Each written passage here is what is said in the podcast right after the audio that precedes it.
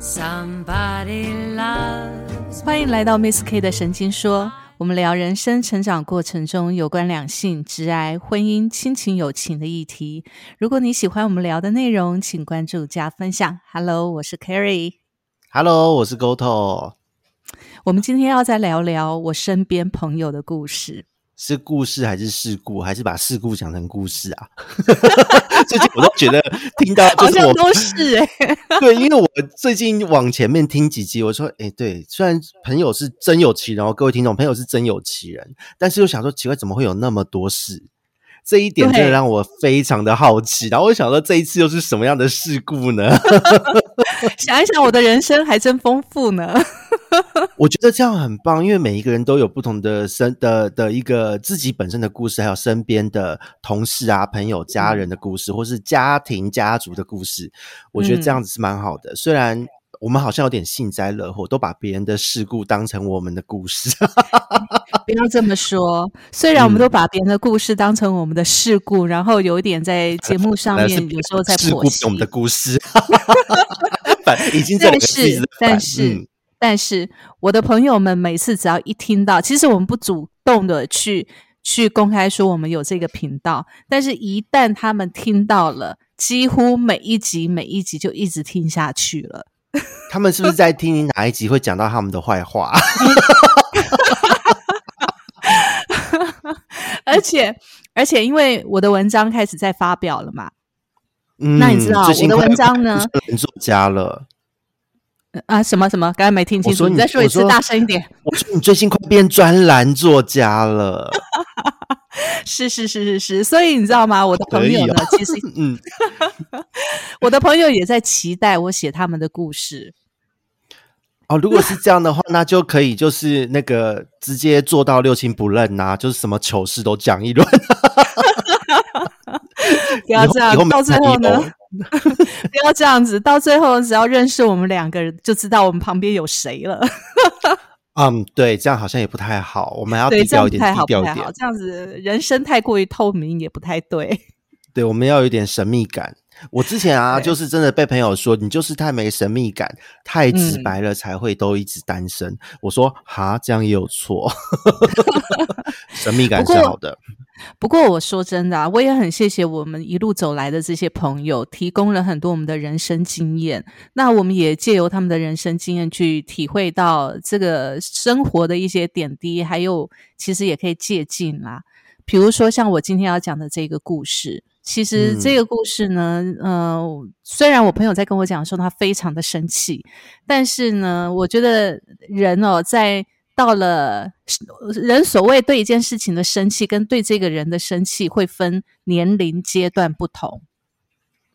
就是以前气得牙痒痒，后来年纪嗯大了觉得还好，这种感觉吧。对，对，没嗯错，没错。好，长大了，就是其实这件事情是蛮临时的，也是呃，其实也是累积很久了啦。就是我们在开录这一集，今天是礼拜一嘛，十月十号双十国庆，对，国庆日快乐。对，国庆日快乐！但是同时呢，我们在开录这一集之前呢，我接到我的一个很好的朋友打电话来跟我抱怨了一件事情。其实他是不是抱怨？他已经是非常生气了。哇哦，他的故事事情是这样子啊，就是其实呃，我这一路以来呢，其实累积了很多在职场上面的好同事。那好同事呢，其实随着年纪的增长，我们就会知道彼此的强弱或者是个性的好跟不好嘛。那在每转换一个职场的工作的时候呢，其实我都我会我会去搜寻我这些资料库，就是会把我这些好同事大家适合在哪一个位置，然后能不能共事的这些人集合起来。所以基本上呢，我每换一家公司或每换一个工作，我身边都会有一两个过去跟我同同共事的共事的一些好伙伴。然后最后呢，我们会变成好姐妹。会变成好姐妹。好那，个雇主那会不会这样子就讨厌你？因为你都挖角他的人。哎、不不不不不不，我嗯我的挖角不是说我走了，我马上挖他们，不是哦。通常都是我我挖我带他们进来这家公司，然后呢，呃，我们嗯把这家公司的位置都做好了之后，我觉得我有另外一个人生目标，所以我又跳到别家公司或别的工作去了。然后我在别的工作做稳了之后，他们如果想要换的时候，我这边就会开我的大门，欢迎他们来。哦，理解理解，所以 不会是恶意挖角，我觉得哎这个很重要要澄清一下，否则以后别人不敢上我们节目、哎，不是不是，所以所以沟通，你真的提醒我这一这件事情，我真的有时候讲话太快我，会造成人家的误会，绝对不是挖角，而是我敞开我的大门，我已经在别的地方站稳脚步，而且嗯他们同时觉得人生需要转换的时候，我这里就会是他们很好的选择。嗯，我觉得这个才是真正的真水啊。对对对，好，所以同时呢，就是我们我会有这几这几个这样的一个朋友嘛，所以、嗯就像沟头也是一样啊，沟头我们上一个家公司认识了，对不对？啊，对，我们各自离开了之后，我们觉得哎彼此可以合作什么，所以我们又合作了什么。那接下来我自己的创业的这一块部分呢，我也借助了 GoTo 创业的经验。来赞嗯来赞助跟提供我很多很好的意见，所以其实，在我们开路之前，我也在问 GoTo 说：“哎，我们之后在我创业的这条路上，是不是也可以有什么合作的方向？对不对？”对对对，然后我就开始说，嗯、我现在行程很满哦，该怎么样怎么样，我只有什么时候有空哦，你要思考一下。对，突然间就我这边哦，对啊，然后我就说哦，没显摆关系，我还有另外的人选。对，整个就完全完全是这种，已经不是像以前就好啊好啊是什么样的机会，完全就变了一个人，然后态对，度。所以你知道人就是会变的嘛。好，我回到我这个朋友的身上，嗯在我们开录之前呢，我们他打电话来跟我讲了我另外一个朋友。那其实这两个人呢，他是我各自不同工作职场上面所认识的好同事，最后变成好姐妹。那最后我把他们集合在我同一个职场里面。他们就变成嗯同事了。好，那同时呢，呃，这十几二十年下来呢，其实大家各自在在年龄上面也增长，在在做人做事上面也增长了嘛。但是呢，你知道有些人是这样子哦，就是年龄越大，心会越宽；但有的人嗯年龄越大，心越窄。嗯，体体重越来越重，但心变窄了。就可能脑子跟心就被肉挤到越来越窄，也有可能。哎、你这个讲的比我还恶毒。我以为我以为吐槽这种事情是我的责任，你竟然吐了一句比我还恶毒的话，山寨山觉得我们寨两，个怎么会搭呢？真的好可怕哦。好 啦好啦，嗯我们刚才那只是个玩笑话，因为每个人都有嗯每个人的个性嘛。那我们也是想说，是不是可以呃，借由每一个事件去认识我们身边每一个朋友的的喜好跟优缺点？我觉得这也是知道怎么去跟这个朋友相处的原因嘛。好。是，这个故事是这样子哦，就是我朋友打电话来抱怨另外一个朋友，那呃，这两个人呢，其实他们现在在共同在在一个工作职场，他们现在还是同事这样子。，对他们现在还是同事他们同事几年啦？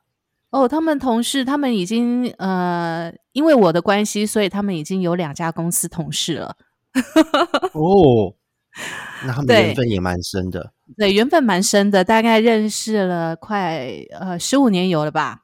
哇塞，两间公司十五年，那那个真的已经是姐妹淘了吧？对，但是他们真正熟识是在现在的工作，他们嗯现在的这家公司。那因为我不在里面嘛，是我把他们拉进去那家公司啊，所以我不在里面。所以他们两嗯个每天呢，就是他们在不同的部门，但是他们因为我的关系，所以也慢慢的从呃以前的不太熟识变成很熟悉。他们就觉得，你知道年年人呢、年纪越大，其实呢，你的朋友圈会越来越筛选，会越啊对精选，对不对？对对所以到最后呢，就会变成说，其实我不需要那么多朋友，我只需要认识彼此认识，而且有共同朋友的，而且知道个性的。对，因为重新再认识人，重新要介绍彼此很累。对对，所以这两嗯个人呢，他就是在在这样的状况之下呢，呃，慢慢的就觉得，哎，彼此也有也有共同的好朋友，然后所以慢慢的，我们三个人就会一起呢，呃，吃喝玩乐，然后分享嗯很多的、很多私领域的事情。好啦，了解。但了解，是呢，呃，就是其中的有一位呢，他就是觉得说，他就觉得说，另外一位呢，不论他，不论我这个哈，一个朋友 A，一个朋友 B 打电话给我的是朋友 A，那朋友嗯 A 呢就抱怨朋友 B 说，不论他讲什么，这个 B 就会一直吐槽他。以前还不太熟的时候不会，但是越来越熟悉之后，这个朋友 B 就一直不断的吐槽他。比如说 A 提供了一个方案，嗯提供一个方案，比如说呃，有几个朋友，我们大家一起要去某一个地方，可能要订个餐厅什么的。这个 B 呢，就会开始私底下敲这个 A 说，他觉得呃，他觉得大家的意见都非常的 stupid，然后为什么嗯 A 还要去、去去呃附和配合这样的意？见吗？对啊，然后 A 就问一个小问题嗯，：B 是风象星座吧？哎 对，B 是风象星座，为什么这样讲？就觉得应该是蛮风象星座的人会做的事，熟了之后才会吐槽。不论是太阳还是上升，只要是风象嗯有这个元素的，大概都会这样。啊不要这样，我们都是。啊，我们都是，我很清楚，所以我一听就觉得奇怪，那种似曾相识感。好，那 A 嗯就跟 B 讲说，如果你觉得呃不想去那个地方，或者是不想跟谁一起共餐，那你是不是可以提出来，大家在群组里面讨论就好了嘛？那 B 就嗯说、他就是不想讲，就是想要看大家到最后意见怎么样。那他就 B 就责怪 A 说，所以你为什么要讲？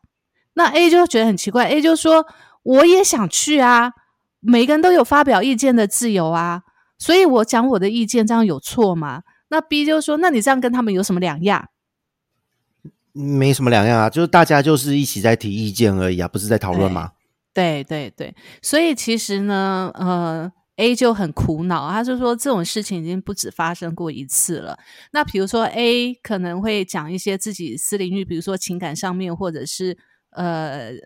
呃，婚姻上面的一些困扰，那 B 呢？因为他是单身嘛，然后他是觉得说，嗯哎，这些困扰都是多余的。你既然觉得这个人不 OK，你为什么不离开他？已经是婚姻关系，又不是学生时代男女朋友，不是那么容易离离开的吧？对，那但是 B 就会觉得说，管你是婚姻或者是男女朋友都一样，只要是这个人不 OK，那你就是离开。你说再多的借口都是借口，所以他应该人生还算顺遂才会这样，哎，对，没错。所以这个对好像少了一点，同理心。这个 B 呢就会吐槽 A 说，你不用抱怨这些事情，所有的事情都怪你自己。好可怕哦！哎，最怕碰到这样的朋友。但是呢，他基本上呢，所有的生活上面的点滴，这个 B 呢，又又又会帮你去打点一些，比如说你想要去买什么东西，或者是你想要去哪里吃，他又很热心的去收集这些资讯来给我们。但是，一嗯旦碰触到两个人的理念不对、观念不对、价值观不对的时候，B 就会开始毛都竖起来去攻击对方。嗯，好啦，那当然，因为我我是先认识 B 嘛，再认识 A 嘛，所以我很清楚 B 的个性，所以基本上我跟 B 的讲话的方式呢，就只会是呃，他可以接受，或者是一些无关我们抵触观念的一些事情。对，因为有的时候就是明明知道对方的点是这样，还硬要去讲干嘛找架吵，对不对？对对对，但是你知道吗？这样子的状况之下，就会变成说我跟 B 可能只能限于某种领域的东西可以聊。呃，对，而且可能就变成说，当公事呃在公事共事的时候，讨论到一些公司的事情啊、合作方面的事情可以聊，或是在嗯私下聊天的时候，就是聊彼此比较呃知道不会是彼此地雷的话题，剩下很多深层的都没有办法去多说了。对，那 A 呢是这一两年呢，因为跟 B 比较密切的接触之后，他感受到了。那 A 是一个非常热心、非常开放的，而且比较心思敏感的。他觉得每一个人都有自己的想法，每一个人都可以发表自己的意见。那他嗯心也比较软，也很有同理嗯心，所以其实他觉得你怎么你怎么会完全站在自己的感觉，然后就以自己的感觉去界定界定对方？所以其实他们昨天就因为这样的事情就吵了一架。这是他们认识以来第一次吵吗？对对，第一次，第一次。哇哦！所以我觉得这件事情呢，我也我 B 就啊不 A 就刚才打电话来跟我跟我讲了这些事嘛，因为他已经不止跟我讲一次了。那昨天是最严重，就真的 A 就直接讲出来说，你就讲出跟 B 讲出他的感觉，那两个就吵了一架。那吵了一架，最后我问他，我就问 A 说，那最后呢？最后他说，因为把关那个关键点讲出来了，那 A 也讲出对 B 的感受了，B 当然是不能接受嘛。他说我哪有这个样子？那当然两个就是还是没有交集嘛。但是 B 最后呢，他就说，他就说。他可能替自己打了一个圆场，说：“哦，那这样子可能，虽然我否认你，你对我的感受是这样，我也不认为我自己是这样的人。但是回到我们所讨论吵架的这件事情上面来讲，我可能有认知错误，我有误会，哦，所以我才会讲出这样的话。”了解了解，哇，这个感觉是血流成河哎，就是那么多年，等于也要说算积怨吗？好像又不是，就是彼此的重新认识吧。对对对对，但是 B 呃，到最后他还是认为自己不是这样的人啦，他只是误会了大家的意思，所以他才讲出这样的话。当然他有他的盲点，那那 A 在跟我讲的时候，我是觉得说。我是因为我很了解 B 这个人，所以我就跟 A 讲说：“我说其实朋友之间，我们有些人可以讲什么话，那我们就看人讲。有的人他可能就像我们之前有讨论过的，其实朋友有分那个那个同心圆啊，同心圆嘛，对不对？有的人可以进到同心圆里面，有的人不能嘛。但是他是朋友嘛，他还是朋友啊。”对啊，所以就变成说，这个可能是一个在公事上面比一般同事更好的同事。然后呢，我们私下也可以吃饭，可以聊一些生活，但是他没有办法聊真正内心的东西，或是某一些聚餐聚会，他比较不适合一起参与，因为可能会现场会有点火爆，或讨论的过程会不愉快。对，其实这一点你可以分享一下耶。就是最近因为夏天刚结束，现在十月十号，东北季风起来没多久。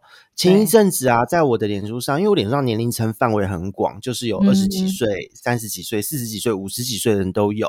然后呢，二三十岁的区间，在暑假，今年暑假因为疫情又不像前几年那么严重，开始尾声了嘛，嗯，就有很多人的团体出游去绿岛。去那个龟山岛、牛奶海，去蓝屿，然后烤肉也有人就是揪团去西边烤肉，去干嘛？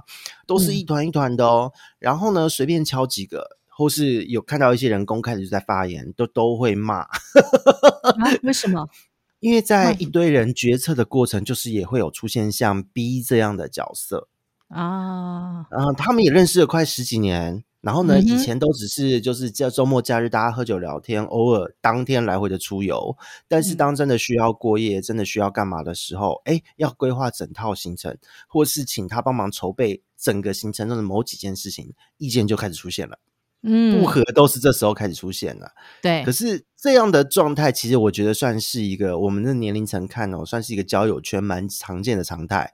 很多时候平常都没事，但是出国旅游哦，规划行程，共同出去玩，就会看到不同的面相，问题就爆发了。对对，所以其实我觉得啊，我觉得透过身边的这些朋友，还有我们自己对朋友的一些感觉哦，我们回溯起来，其实。我发觉我们真的随着年纪的增长，我们的心境其实有在长大。为什么会这么讲？就是像我以前的个性，我从以前在学生时代，或者是刚出社会那时候，非黑即白。嗯，年轻的时候 真的会这样。不是我们非我族类的，我就不会跟他交谈；非我族类的价值观无法接受的，我也没有办法接受。对对对，所以年轻的时候就会变成说，你说所谓的死党圈，就是大家都要做一样的事，说一样的话，穿一样的衣服。嗯，就是超级厚的同温层。对，就同温层嘛。但随着你踏出了社会，慢慢的你在社会上面去接触了更多的人，而且更多人你会发现，哇，原来不是只有我们这个圈子的人，而且我们也没有办法去画地自限，说每一个人都得要跟我们大家都一样。对，什么样的人都有啊。对，什么的人都有嘛，所以慢慢的，你的心就会，其实刚开始的时候是还蛮冲击的哦，因为觉得好像自己有被遗弃，或者是会被划边缘人的感觉。如果你不想去迎合人家，或者是附和人家的话，通常会有一种孤单的感觉。嗯，真的，这个我觉得这个是一个过程。对，这是一个过程。那只是有的人他可能会陷在这个过程里面，是觉得好像被社会遗弃了，或者是慢慢的他真的就变成边缘人了。对啊，这个真的蛮可怜的。很多呃，像在日本，蛮多是有所谓的尼特族啊，或是什么的。其实很多就是在社会上，他没有办法融入团体，然后呢，慢慢的就自己家里蹲，自我封闭了。那当然，的确也有不少人是真的受到了霸凌或不愉快。那有一些人就觉得在自己熟悉的空间最好。哦，那个当孤僻到了极端，也真的也失去了跟人跟团体共事交流的能力了，就变这样。对，所以其实像我现在在在念研究所，我有个同学就这样子哦，就是虽然才刚开学没多久，但是我们彼此都来自各个行业嘛。那嗯呃，我有个同学就是他，他其实他就讲，他就说他从在学校跟出社会，他都是边缘人。所以你知道，其实我们在学校里面。常我们要做研究报告，要分组，就现在开始在做研究报告跟分组。是那他呢？呃，他是最后才加入我们这一组的。那通常他做的事情就会比较，他的报告呈现出来内容就有一种疏离感。嗯，可以理解，因为他抓不出来大家要的是什么，讨论中抓不到重点。对，那其实还好，就是说，因为研究所比较在意的是，除了分组大家分工合作之外，共同研究探讨一个主题之外，也会比较重视个人的研究。所以我从他上次的研究里面，他个人的研究主题里面发现，诶，他这他就是比较重视那种弱势族群跟边缘族群，他要研究的族群就是这一类的族群，所以。我在想说，也许他也在他自己的那个弱势跟边缘族群里面找到他自己的生存方式。嗯，有可能，对不对？所以其实随着年纪的增长，你就会知道，哦，原来你身边也会有这样的人，然后你就不会用一般社会的标准去去看这些人，他是不是真的就是社会的边缘人。对啊，因为没有人非要怎么样不可，一定得要怎么样不可。只要不做就是伤害他人或者违法的事情。其实我觉得人有一百种样貌，真的是一百种人就一百种样貌。对对，所以小时候也许他会被排挤哦，他学生时候一定是被排挤的。我小时候也被排挤过啊。对啊，但是等到像我们这个年纪再回学校去，他就不会是被排挤，而是我们会去去看哦，原来他的专长、他的心态、他想要他的内在世界就是在那个范围里面。我们也尊重他的学术专业。嗯，对，其实出来社会工作之后，慢慢久了都会发现是这样一回事，因为呃，你不你不可能。看到大家都做一样的事情，就像是今天是同一个案子好了。有一些企业规模，以前在公关界哦，企业规模比较大的公司会内部比稿，嗯，你就会发现可能不同组的人之间对一个同样的标的提出来的策略、提出来的方式都完全不同，但是这个中间都没有绝对的对与错。对对对，我觉得这就是我们年纪越大，对一些事情的看法其实会越来越宽。但是我们刚才在讨论这个 A 跟 B 哦，就是我们一直因为 你知道 A 跟我跟我抱怨，就说年纪越大，不是我们的那个那个世界会越宽广吗？怎么 B 年纪越大就越孤僻？这想法越来越狭窄，是越来越愤世嫉俗哦。有真的有这样的人哦。哎，对对对对，他就是觉得我们就是觉得 B 有点有点这个倾向啦，所以我们在想说，其实也不知道该怎么样去跟他跟他去把他这个边边角角给稍微模糊一点点。我们也在想这件事，但是说真的哦，你知道就是。当我们被这个像类似这样的一个冲击多了之后，其实我们自然会避开这些冲击，也不会去跟他谈这一块了。对，因为谈了是自讨没趣。对，所以所以，但是哦，你就会发现，如果是这样的话，那有一些人他就只能在吃喝玩乐、酒肉朋友；那有一些人他就可以变成知己好友。嗯，我觉得这是一个慢慢会发展，因为这个也是一种筛选。哦，这个同心圆是会被筛选出来的。那当然也不是说 B 不好，因为也许有跟他痛掉合的朋哎，友，是是是，对啊，啊，对对对有啊，可是因为当他呈现了当当他的私领域、他的价值观跟你们是不一样的时候，这个时候大家相处就会变成是一种压力，就不用强求。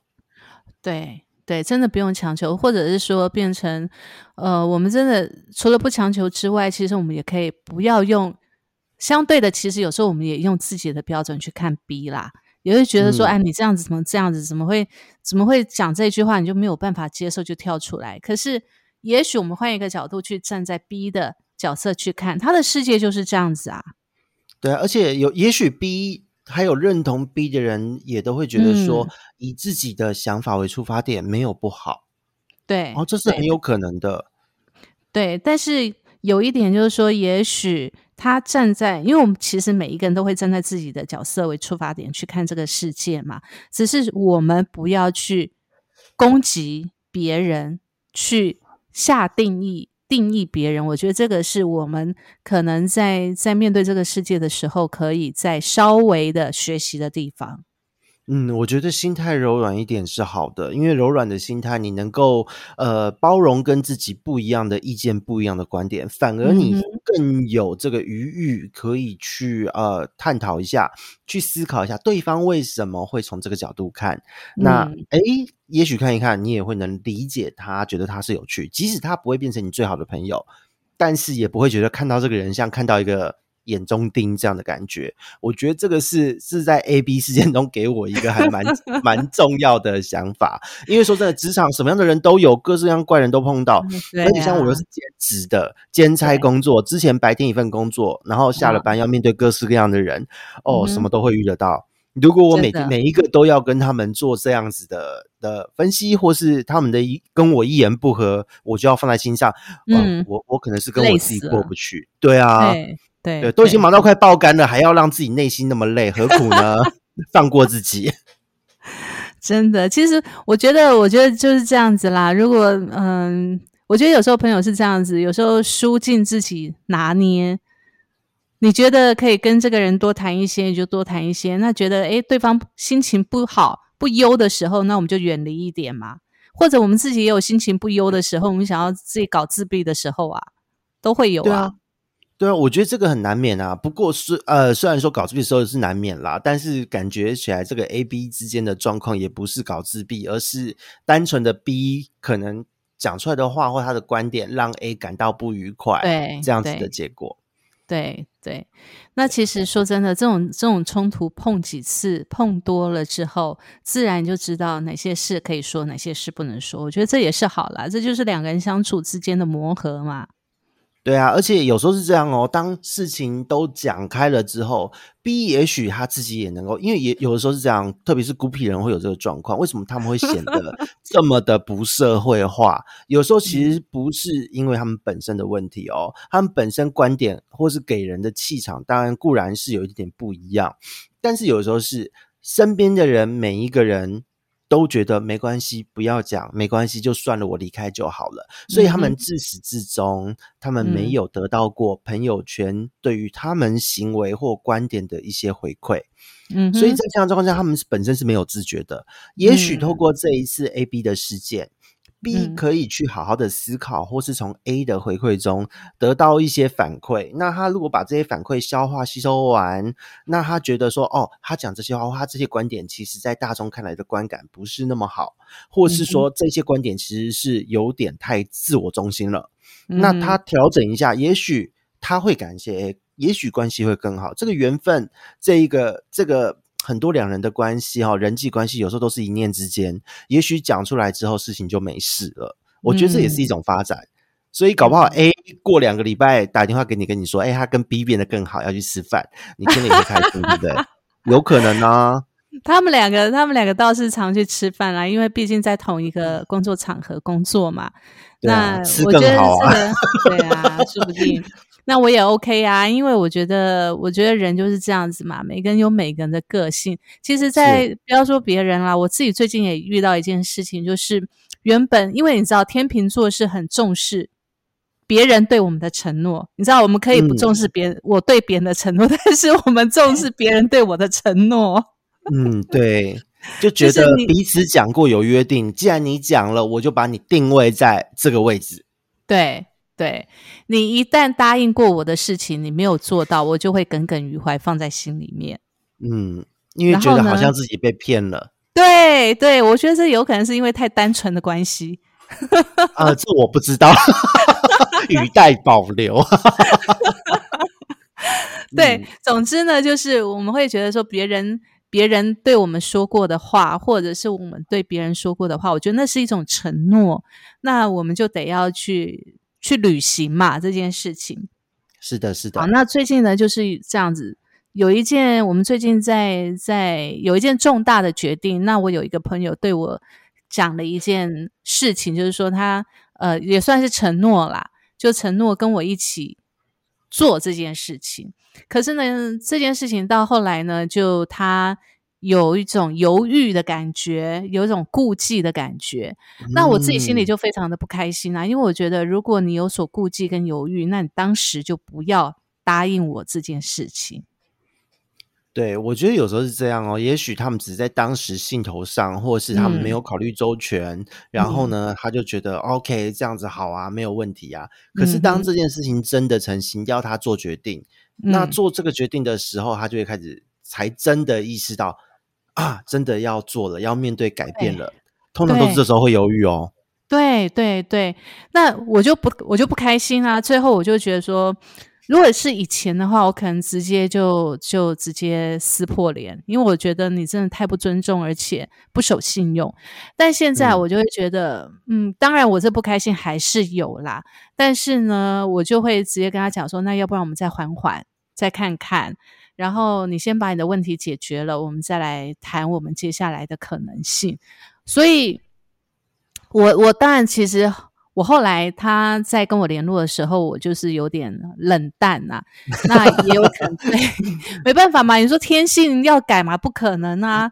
但是我只能做到，只能控制我自己的脾气啊，然后嗯是在控制自己的脾气，在处理自己的情绪的这几天当中呢，我也会去想说，对我怎么可以可以去怪对方，因为这件事情是呃，我我想要做，那对方附和我了，那就等于是说对方承诺我了，可是也许他有他的顾忌跟他的困难点，嗯，所以我不能按照不能只按照我本位主义去想，我我都可以做，为什么你不能做？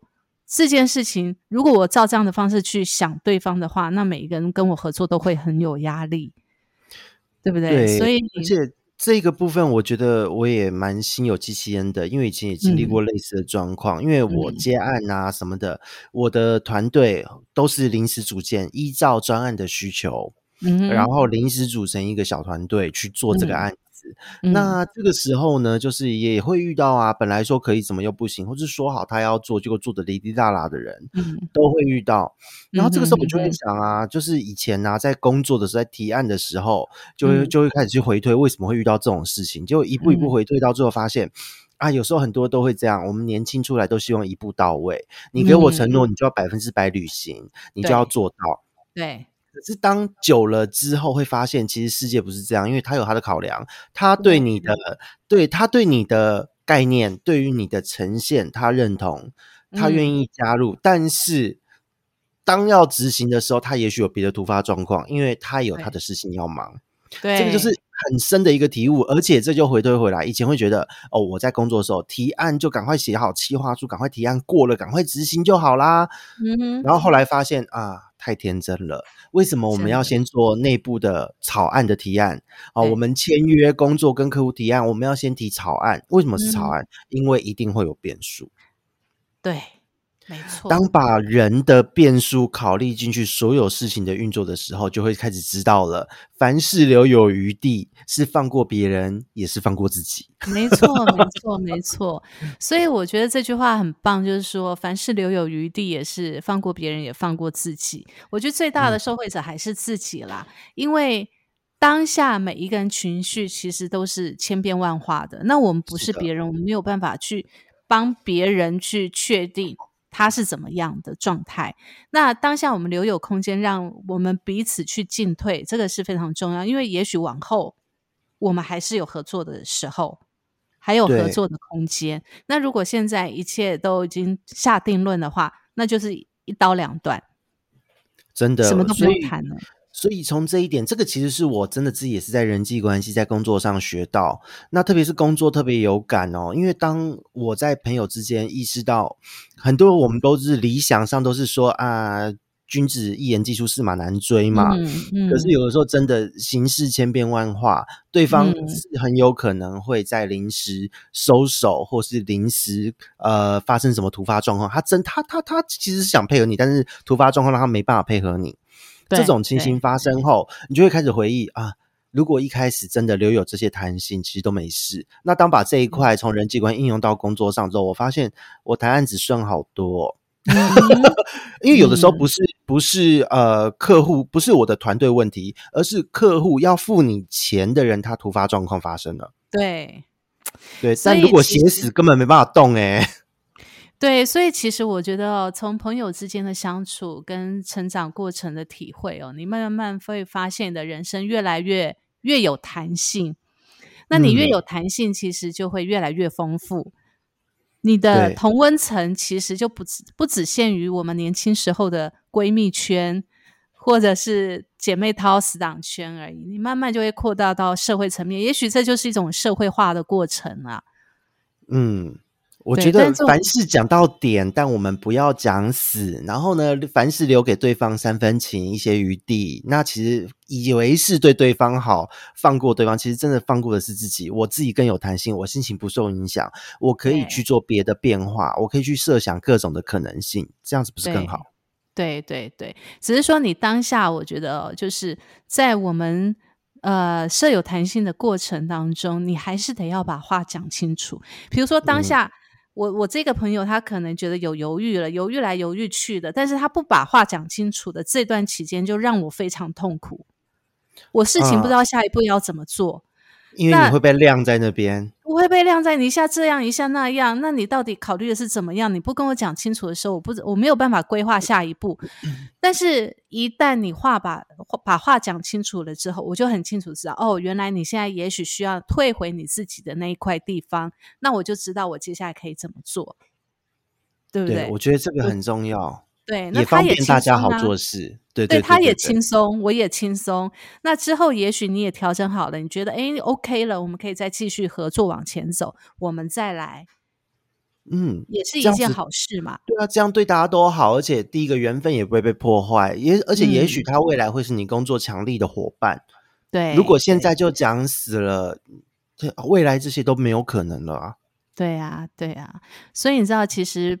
哦，朋友，从我们以前的，呃，小时候的，只能跟你好，不能跟我好，或者只能跟我好，不能跟你好的那种小圈圈，对，还要切八段，不跟我好就切八段，然后那个桌子椅子要画一条线，你不能越线的。对对对，然后那个铅笔丢，铅笔越过去就会被丢掉，这样。对对，我们小时候都干过这种事啊，但慢慢长大了之后，不是我们世故了，而是我们知道我们怎么对。彼此更好了。嗯，我觉得这个真的是这这个真的是算是社会化呀。我这样听着，我觉得这整个过程是一种社会化呢。嗯哼，但是我我是我是不太喜欢社会化这三个字，因为我觉得社会化代表是事故。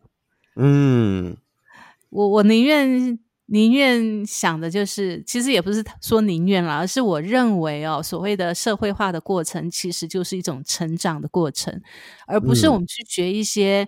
故意去学一些待人的技巧，或者是话术，那都只是技术，不是心。对，那只是技术。你真正心里面没有去领会的话，这些都只是表面。所以，OK，所以其实我们从 A 跟 B 的故事里面，从我们要开录之前的那大概十几分钟的电话里面哦，其实，嗯，我觉得朋友之间就这样子嘛，哪一个朋友不是不经过吵吵闹闹的经过？然后我们也是从这些吵闹过程当中去明明白彼此的界限在哪里，这也是一桩好事啦。对啊，而且有的时候是没有经历过这一些事情，反而感情不会浓。嗯，没错。好了，那我们今天双十国庆，我们聊的就是界限小圈圈的问题，如何变成大圈圈？对，真的，我觉得这个今天的话题很丰富。对对对对对，希望那个 A B 不要听到，应该不会怎样啦。这一集讲的很和缓，不会啦。好，那我们接下来下一集要聊一些什么呢？我们下一集 Miss K 的神经说再见喽。拜拜，拜拜。